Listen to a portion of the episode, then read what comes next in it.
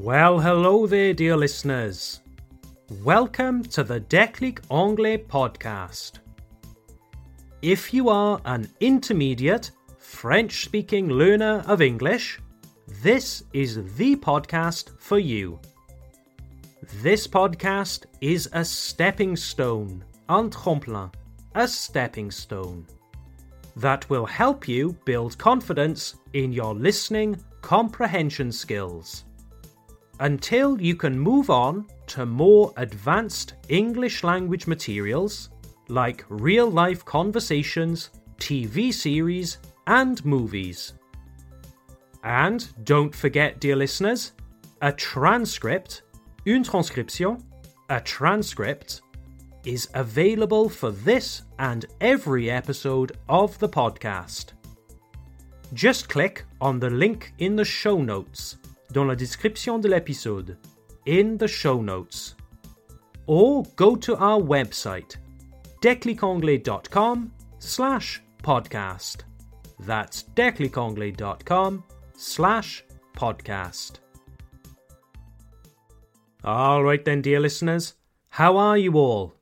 I hope you're all doing well, and hopefully the sun is shining wherever you are.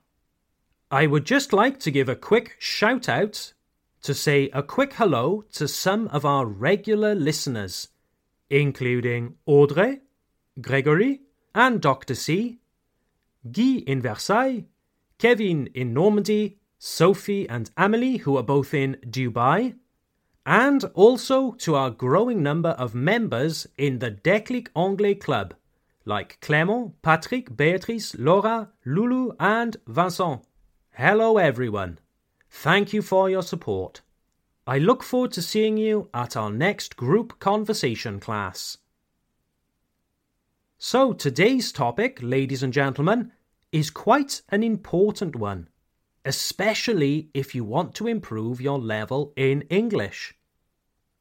Dans notre épisode d'aujourd'hui, nous allons regarder ensemble, tout doucement bien sûr, either or et neither nor. Okay? When do we use either or? And when do we use neither nor?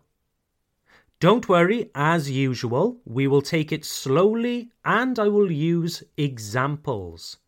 Use the transcript, la transcription, the transcript to help you if necessary. So let's start with either or. Basically, either or corresponds to the French soit, soit. One or the other, soit l'un, soit l'autre. For example, think back to when you were a child. You went to a shop with your parents and you saw all the sweets, les bonbons, and all the chocolate. You asked, can I please have those sweets and a bar of chocolate? Please, please, please.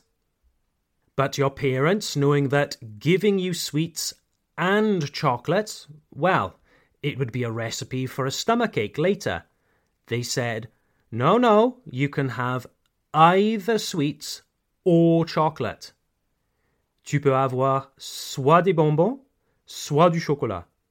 Either or. Either sweets or chocolate. Soit des bonbons, soit du chocolat. Not both, one or the other. Okay, so either or, it's all about choice, about choosing something. You must choose one thing to the exclusion of the other. Let's look at another example. Okay, number one, for dinner, we can have either an omelette or a pizza. Either an omelette or a pizza. Example 2 100 euros is my final offer. You can either take it or leave it. You can either take it or leave it. It's quite easy to use, isn't it? Either or can also be used when we are not certain about two things. For example, The meeting will be on either Monday or Tuesday. The meeting will be on either Monday or Tuesday. En fait, either or marche exactement comme soit soit en français. Okay then, that's our either or. It's used to express a kind of choice, one or the other. Alright, so what about neither nor. Neither nor. Well, perhaps you have noticed, you have recognized, that neither nor looks exactly like either or. Il se. It's just that neither nor has the letter N. Well, very simply, this means that neither nor are for negative choices. Not one, not the other. Aucun des deux. The French expression would be ni, ni. Okay, like ni l'un ni l'autre. I want neither sweets nor chocolate. Je ne veux ni bonbons ni chocolat. Okay? Well, for me, I always want chocolate, but it's just an example. All right then, so Soit soit in English is either or, and ni ni in English is neither nor. Now let's imagine another scenario. Your friend says again, Do you want chocolate or sweets? But you, you like both of them, and you don't have a preference. En gros, vous voulez dire, peu importe, des bonbons ou du chocolat. Oui, l'un ou l'autre. Now, listen carefully. This is a very interesting point to remember. In English, very simply, we say either. Yes, just either. You don't need to add anything at all. Tom, do you want chocolate or sweets? Oh, either. Peu importe, l'un ou l'autre, ça ne me dérange pas. Either. Oh, either. That's very easy, isn't it? And you know, dear listeners, it is also very easy to say aucun des deux. Once more, imagine someone asks, Do you want chocolate or sweets? But you don't like sweets and you don't like chocolate. So this time you can say neither. Neither. Tom, do you want chocolate or sweets? Oh, neither, thanks. I don't want anything. Neither for me, thanks.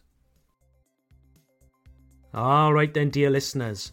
We are coming to the end of today's episode. This episode is a little shorter than usual, but that's because this grammar point is quite simple to master. But if you want some extra help with your English this month, then consider signing up for the Declic Anglais Club. The Declic Anglais Club is our online learning platform. Every month, we create online lessons based on episodes of this podcast, filled with interactive exercises. You can practice your reading and listening comprehension you can practice your writing skills with dictation exercises. Oui, les dictées. Dictation exercises. Interested? Sign up today. Just go to www.declicanglais.com for more information. That's declicanglais.com. Okay, dear listeners, that's all from me. Have a lovely day, look after yourselves, and I look forward to seeing you next time. Bye for now.